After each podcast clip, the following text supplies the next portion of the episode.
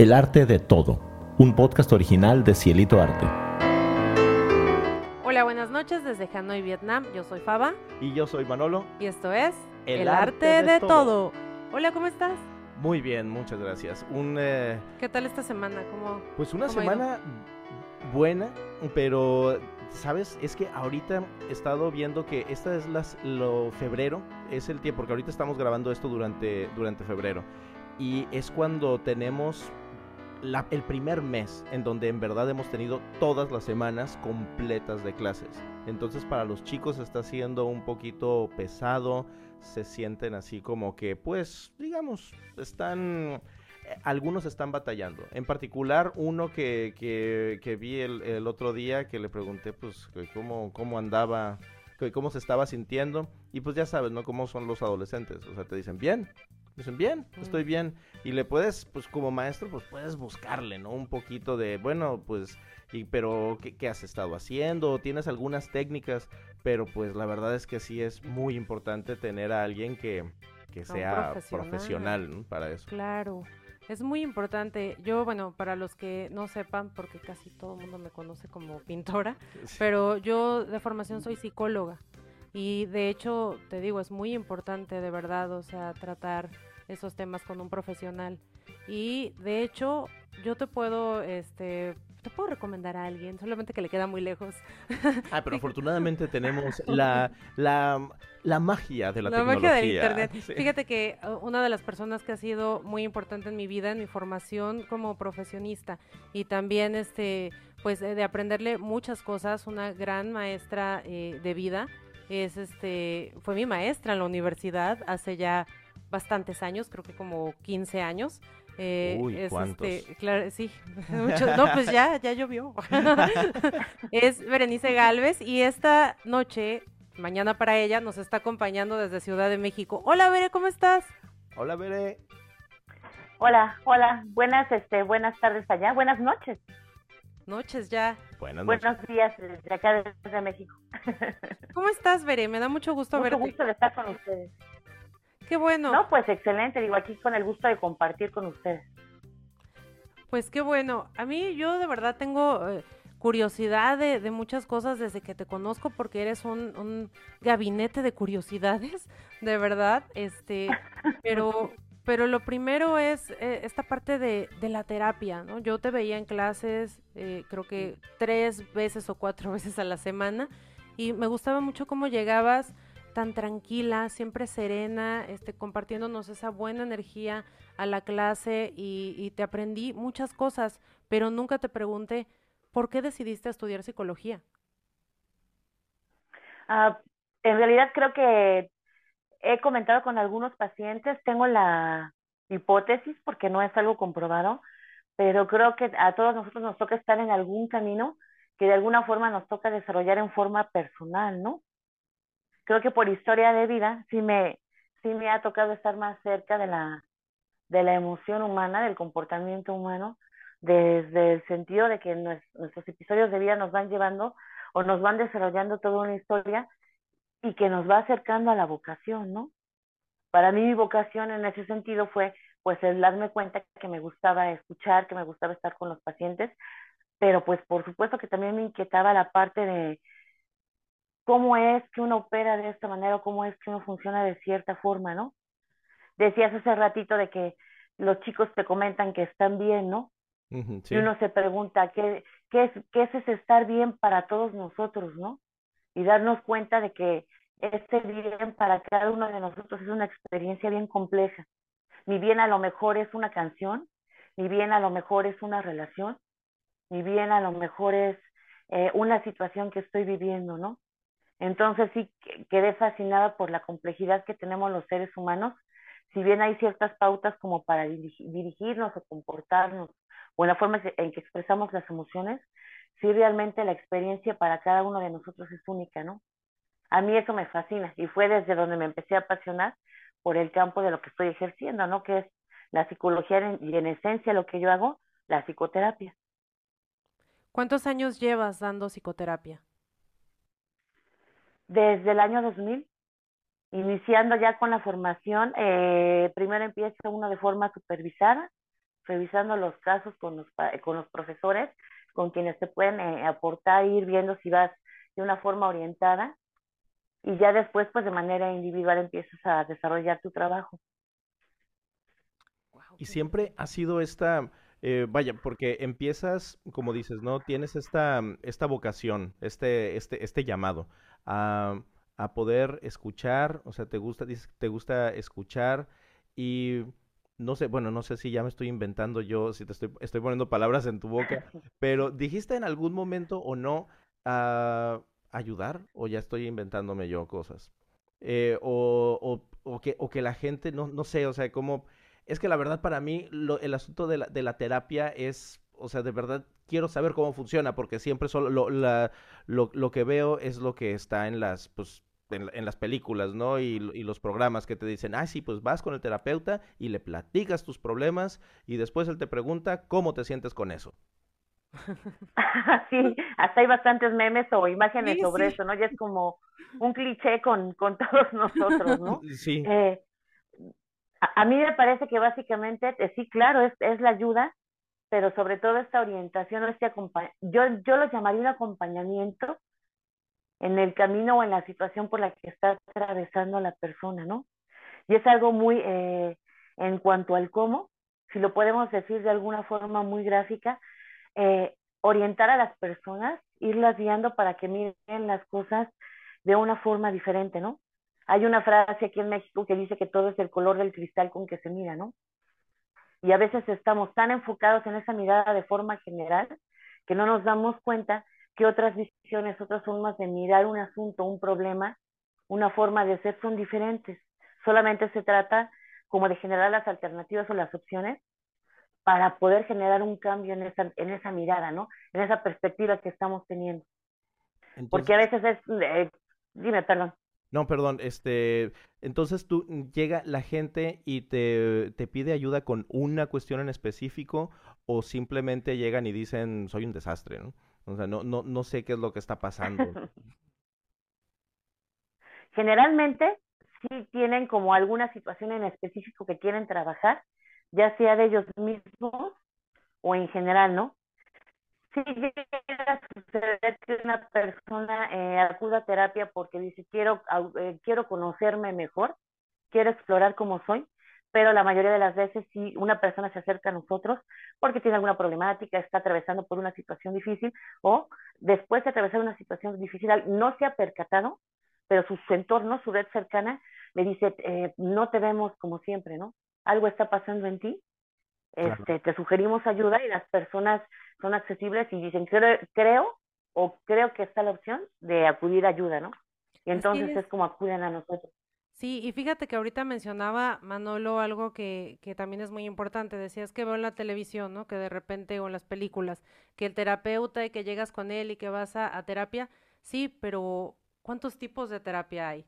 O sea, es lo que la gente de repente no sabe o no sabemos hacia quién acercarnos, ¿no? O sea, a quién debemos pedirle ayuda, porque si hay conductuales, que si hay humanistas, que si hay psicoanalistas. O sea, ¿tú eh, en qué parte estás? ¿Tú qué corriente llevas o cómo trabajas en terapia? es, es muy interesante lo que estás comentando porque he de decirles que hay como toda una revisión en la psicología y mencionaban que aproximadamente hay 300 enfoques. Wow. Si bien hay, ¿qué les puedo decir? Como unos 10 enfoques que son muy, muy populares o muy generalizados en el campo en donde trabajamos, eh, decían que aproximadamente formas de abordar o de especificar un, eh, un abordaje terapéutico un paciente aproximadamente hay como 300, ¿no?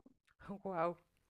Entonces es como complicadísimo. Eh, así es, pero, Perdón, pero pues cada, o sea, cada terapeuta no es como que maneje un número vasto, o sea, es así como de que, ah, pues yo tengo 20 yo, yo, manejo 20 terapias, te ah, vengo manejando ah, ¿cómo no? Aquí, Hay unos que somos eclécticos. ¿Ah, sí? De aquí, de allá. O sea... Lo que va funcionando con el momento.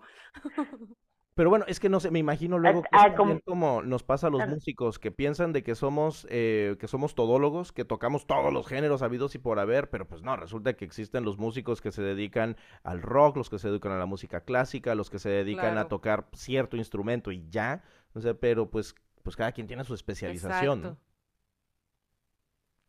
Como ves que no... Así es, ¿no? Y y lo vamos a encontrar como en la terapia, ¿no? Si bien sí hay terapeutas que se enfocan en, un, en una sola corriente, una forma de abordaje, y se abocan en eso, hay, como mencionas, mencionas acerca del eclecticismo, habemos terapeutas que sí retomamos diferentes herramientas de diferentes enfoques para poder trabajar. En mi caso particular, yo me formé bajo un enfoque eh, que se llama cognitivo-conductual y que eh, de forma muy general trata como de modificar las creencias de los pacientes, las creencias generales que tienen sobre la vida, sobre, sobre los demás y su forma de ver el mundo para poder realizar los cambios, ¿no? Pero uno se va dando cuenta en el transcurso de su carrera, del ejercicio profesional, de que eh, a veces encontramos herramientas diferentes que nos ayudan o nos aportan. puede, puede ser tanto cambiar como de perspectiva teórica, como de solamente tomar esas herramientas, ¿no? Ahora que decías de los músicos, me imagino, pues un músico que está formado en una situación como más clásica, pero de repente eh, se aboca o se va a otras líneas que son un poco diferentes o hasta incluso radicales o experimentales, ¿no? Me imagino como apocalíptica, ¿los conocen? Sí, claro. es decir, interpretando con, con movimientos básicos, pero, pero música que es muy diferente a la que se tiene la noción que quizás tendrían que interpretar, ¿no?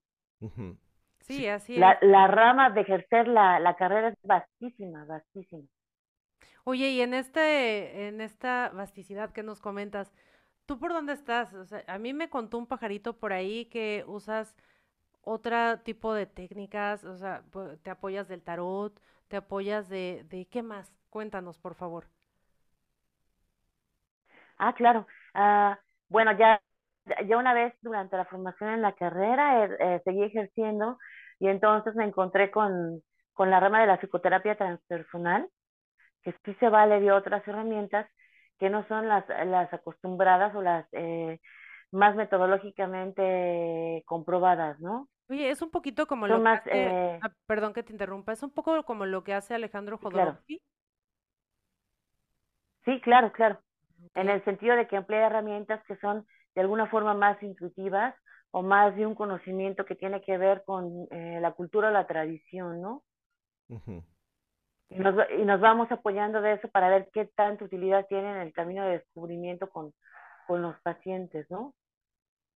Me gusta a mí en lo particular hablar de la, de la de, de algo intuitivo. Dijiste algo intuitivo, o sea, es como, o sea, tienes que ir sintiendo lo que va en, en, en el en el terreno en el que, estás pisando para poder avanzar o no con, con la persona que estás trabajando. ¿no? Así es, desde la manera que se trabaja en la psicoterapia transpersonal, la situación es muy intuitiva, ¿no? En el sentido de que vamos eh, encontrando entre, entre la dinámica que se hace, pues de alguna forma las pistas o, la, o, o los indicadores que nos digan hay que trabajar por este camino, ¿no? ¿Y con qué herramientas trabajas? Es, maravilloso porque en, en ese sentido a mí me ha tocado trabajar un poco con la astrología, complementarlo en el lado del manejo con la psicoterapia y con el tarot, ¿no? En, cuando la intuición en este momento nos dice podemos trabajar o apoyarnos del, del trabajo con el tarot, ¿no? Es maravilloso porque desde una forma científica, con la psicología sabemos que las imágenes por sí solas nos evocan muchas cosas, ¿no? Y que todos los, eh, los elementos que utilizamos nos pueden generar o ayudar a trabajar muchas eh, situaciones diferentes, ¿no? Que incluso, eh, que incluso evocan situaciones que son con la memoria, ¿no? Sí. Entonces sí nos abren como una posibilidad de trabajar campos que no, que no habíamos trabajado de otra manera, ¿no? Oye, ¿y tú que estás trabajando con estas herramientas que son diferentes? Eh, ¿Te has topado con personas de repente que digan, o sea, ¿cómo estás haciendo eso? Si tú eres psicóloga, ¿por qué te vas por estos lugares? O sea, eso no sirve. Claro, ¿no? Y, luego imagínense, yo me formé, el enfoque que les comento es, eh, podríamos decir que dentro de las amas de la psicología bastante ortodoxo, ¿no? Es decir, científico, bajo rigor científico, eh, está apoyado más en la racionalidad que, que en el lado intuitivo, como les comento, ¿no? Entonces, claro, uno, uno encuentra estas observaciones en cuanto a cómo trabajar de métodos que son tan intuitivos o que no están científicamente comprobados porque en realidad no tienen una manera o un camino eh, metodológico por el cual trabajar o experimentar con ellos eh, de la forma rígida, ¿no? En, en ese sentido. Pero es una, pero... herramienta. Mm, perdón, perdón, yo estoy interrumpiendo aquí. No, está bien. Es claro, no, claro, adelante. Creo que es el internet, de hecho, para los que nos están escuchando, creo que de repente nos llega. Sí, eh, ajá, sí, tenemos una, un, un, pequeño desfase. Pero lo que, lo que decía es que son, a fin de cuentas, son herramientas que te, que te permiten llevar tu trabajo clínico de una, de una manera pues más, más integral para cada, pues para cada persona, pues porque, si, imagínate, si, ahorita nos dijiste, ¿no? Hay 300 enfoques más o menos, y en el mundo habemos cuántos, cuántos miles de millones de personas. Así es. Y, y cómo podemos pensar que cada quien va a poder responder a uno de esos 300 enfoques. Debemos de matizarlo con muchas, pues supongo que con, con muchas, como dices, con herramientas que, que pueden servir para, para detonar, detonar memoria, detonar sentimientos, o sea, para poner a las emociones, para poner a la gente en contacto con consigo mismos y que puedas, y que pues, puedas acompañarlos efectivamente, porque si no, nomás vas a estarlos acompañando, pero pues si vas a, es como subirte en una, en un carro con, en, en un paseo con mi tío, que yo me acuerdo mi tío que era muy callado y pues nos podíamos aventar un paseo de una hora y no decía nada. Y pues decía, ay, ¿cómo te la pasaste con tu tío? No, pues súper bien, ¿no? O sea, no... pues sí, así. ¿Y luego? ¿Y, luego el tío? Y, no, pues, no, pues el tío, pues no, nada, nomás nos quedábamos así, exacto, así tal cual me decían, ay, ¿qué tal? O sea, ¿y qué, y qué, y qué dice tu tío? No, pues no dijo nada. Así nos vamos a quedar ahorita todos y te voy a preguntar como te preguntará toda la gente. Seguro nos estás analizando.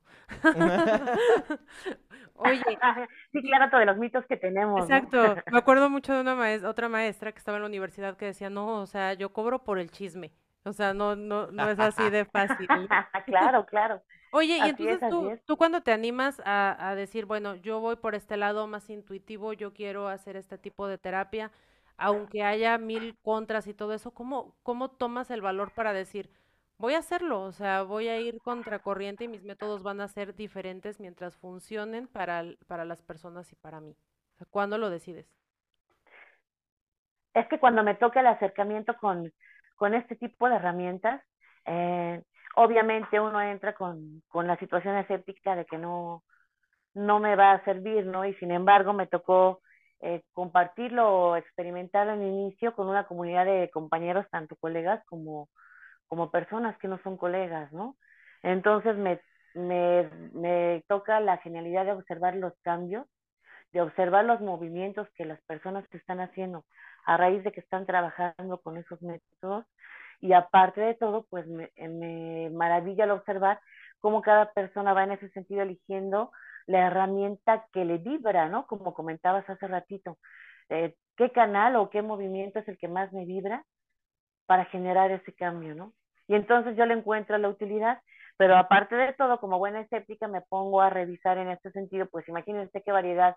Si hay 300 corrientes de psicología, en cuanto a lo que podemos considerar como apoyos alternativos, pues tenemos mucho más, ¿no? Qué tarot, qué piedras, este, temazcal, eh, regresiones, eh, un montón de cosas, ¿no? Y como buena escéptica, que al fin y al cabo me quedé y me gusta investigar, eh, empiezo a checar y me doy cuenta de una cosa muy importante, que en realidad quien trabaja bien cualquier tipo de alternativa por el campo de, eh, podemos llamar holístico o esotérico, eh, sabe perfectamente que no va a ser el trabajo por otra persona. Es decir, independientemente de que sea tarot o astrología, el trabajo lo tiene que realizar la persona por su cuenta. La chamba es personal.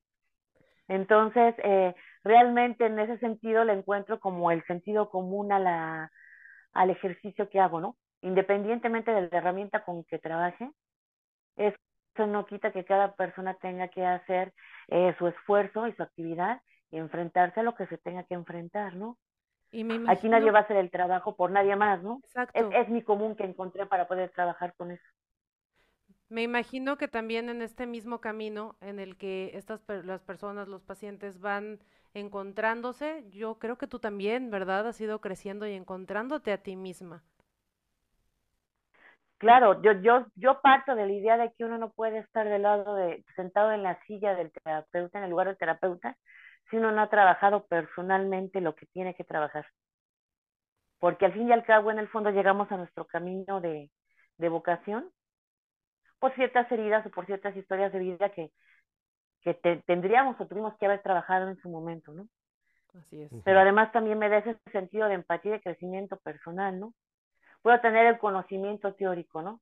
O puedo tener una experiencia de trabajar con pacientes, pero, pero nada me va a dar como la empatía o el acercamiento al paciente, que también yo como, como ser humano haber trabajado mis, mis heridas, haber trabajado las situaciones que enfrento para, para poder interactuar con ellos, ¿no? Así es. Estamos de, de, humano a humano. Sí, claro. Supongo que tienes mil anécdotas que podrías contarnos, pero ¿nos puedes compartir esta noche alguna que tú digas, eh, claro, en anonimato obviamente, pero de algo que te haya tocado de algún paciente que tú digas, ahí fue mi contacto, de verdad que, que vi que lo esotérico, que vi que lo, lo alternativo estaba funcionando, o sea, algo que tú hayas dicho, híjole, me dirían casi casi que es magia. Bueno, fíjate que, que en algún sentido con... Eh, es que me gustaría decirte, en alguno en particular es como muy predominante, pero a mí más bien lo que me ha fascinado, siempre me sorprende, es como el canal que encuentran las personas para expresarse con lo esotérico o con lo artístico también, ¿no?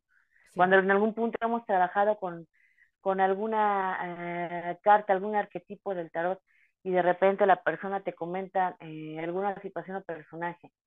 Y en ese sentido comentamos o ponemos en común que vamos a trabajar con una, con una carta en especial. Y de repente, literalmente, lo que uno hace solamente es guiar a acompañar, porque el paciente mismo es el que genera las herramientas cuando me describe un arquetipo, ¿no? Pues es, decir, me dices un personaje que está de tal manera y te va guiando a ti. Sí, porque tú, tienes, tú eres la que tienes la, la experiencia de, de, de, cómo funcionan esas, vaya, de, de, qué puede significar cada uno de los personajes. Entonces, de repente, le ayudas al, al, al, paciente a, ver hacia, hacia, hacia dónde va. O sea, porque pues yo puedo llegar y decir, ah, mira, yo voy a sacar esto, voy a sacar esto, pero a lo mejor no voy a tener ni la misma sensibilidad ni el mismo oficio de saber qué es lo que de verdad con qué me estoy encontrando. Entonces, pero pues sí, este vale, vale mucho la pena, o sea, tener la guía así de alguien, de alguien profesional para, pues, para llevarte por eso. Y oye, Bere, este, yo eh, dos veces has mencionado ahorita como buena escéptica, pero también mencionas que trabajas a través de, de que, que utilizas el esoterismo como herramienta. ¿Y cómo te puedes llamar escéptica? Si Sí, vaya, eso. vaya, en el sentido de que generalmente lo que yo eh, suelo trabajar, que alguna vez me dijeron porque tomé un curso eh, maravilloso de astrología, en el sentido de decir que a veces eh, lo que tenemos que hacer cuando estamos en este camino del esoterismo, del holístico, es la fe no es ciega, sino razonada, ¿no? Es decir, realmente tengo que comprobar que lo que yo estoy moviendo en herramientas holísticas, esotéricas, tiene que tener un, eh, una evidencia, en ese sentido me llamo escéptica, necesito siempre estar como comprobando como buena exploradora científica que realmente se está dando un cambio, un movimiento, ¿no? No que solamente se quede en el, en el miré y en el aterricé, eh, si no veo una evolución, ¿no? No, si no veo que una evolución no, no queda, ¿no? decía, y me encanta eso que comentaba mi maestro de astrología, una fe razonada, ¿no? Exacto. Realmente mirar el cambio, la evolución. Como Descartes, ¿no? O sea, que llevaba la duda hasta la máxima expresión hasta que llegó a la única manera de saber, o sea, pues pienso, luego existo. Exacto. Entonces, sí, es, eso es. Muchas gracias. Muchas gracias por esa respuesta. Para los que nos están escuchando ya en un pequeño, soy yo, estoy aquí con una, una baraja de tarot. Bueno, los que están en YouTube lo pueden ver. Estoy barajándolo porque casi se nos está terminando el tiempo. Y yo quiero, eh, pues, saber dos cosas más. Una, me encantaría ver si podemos sacar una carta de este mazo y, y nos puedes decir eh, ¿Qué va a pasar con, con, el arte de todo? Yo tengo una duda. Este, aquí hay otra parte del mazo. ¿Tiene algo que ver? Ah, explícale, por favor, Veré. Tenemos aquí los arcanos mayores. Los arcanos menores. Ok, bueno, es que generalmente lo que, lo que se suele trabajar en tarot es que los arcanos mayores se utilizan para situaciones que son más generales o de un conocimiento más profundo. Y los arcanos menores se utilizan para situaciones más más cotidianas o, o menos relevantes. Entonces, en ese sentido, los arcanos, los arquetipos son imágenes eh, que nos representan eh, situaciones este, o, o, hechos o personajes que tienen más poder o profundidad, ¿no?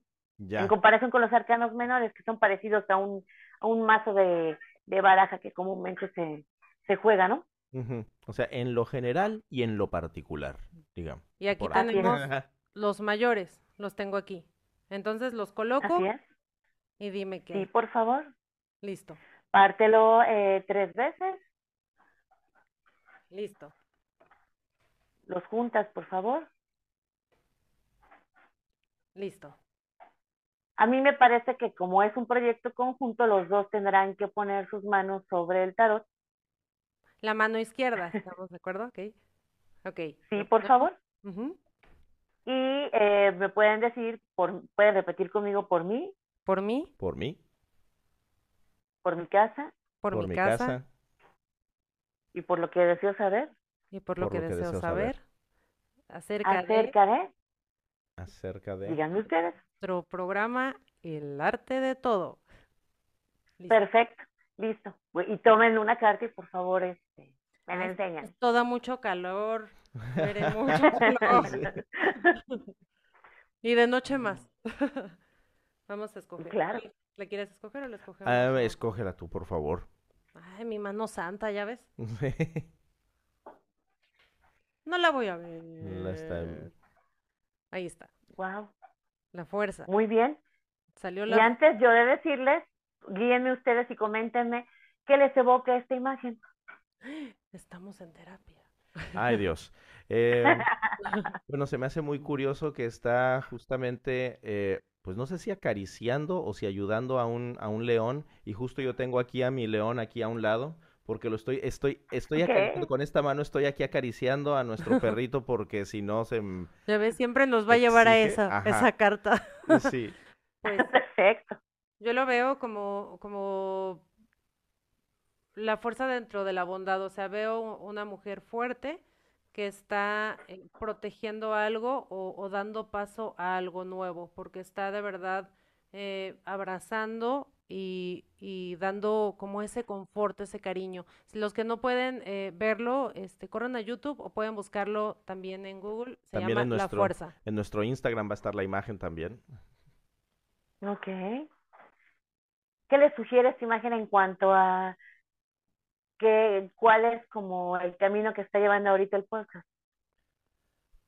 Pues yo creo que porque que empezamos muy que empezamos muy fuerte y además que estamos empezando desde desde nuestro punto de vista de empezar este proyecto es para es para compartir o sea, para compartir nuestras, nuestras pláticas, para conocer, para compartir a nuestras, nuestras amistades, a nuestra familia, o sea, compartir lo que, lo que pasa por nuestras cabezas colectivamente, a nosotros, nosotros dos, pues yo creo, ¿no? Y platicar, no sé, y aparte, en la cabeza tiene un infinito. O sea, me, me habla mucho como, e, esa parte me llama la atención, como de lo que se está creando. Fortaleza espiritual, psíquica, emocional que uno tiene que tener para enfrentar las cosas, ¿no?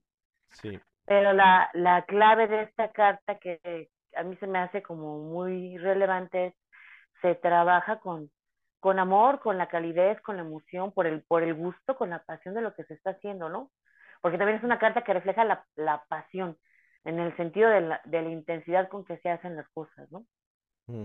Y se escucha extraño, pero la imagen lo dice, con mucha pasión y con mucho amor, este, hasta los, hasta los leones se pueden domar, ¿no? Claro, qué bonito. Y fíjate, puse aquí a un lado el mundo, claro pero porque esa carta estaba así gritando, o sea, estaba ahí salida, así de, ¡ey, ey, tómame, tómame! Dije, bueno, se la voy a poner ahí, por, algo ha de ser. Entonces, pues ahí la Pues te digo, en, en el sentido de, de que en efecto, o sea, lleva un proyecto exitoso, cualquier proyecto que sea, solamente como de administrar las situaciones que, que sobrevengan, ¿no? Como lo que pasó ahorita, digo, no hay este obstáculo insalvable, ¿no? Mientras se quieren hacer las cosas.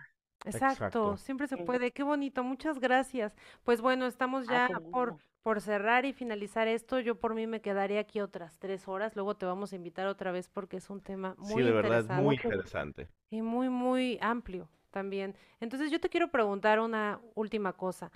Eh, ¿En qué le encuentras el arte a lo que tú haces? Eh, hay muchas definiciones para ver cuándo hay una sanación o una cura en psicoterapia. Ya les dije cuántas corrientes.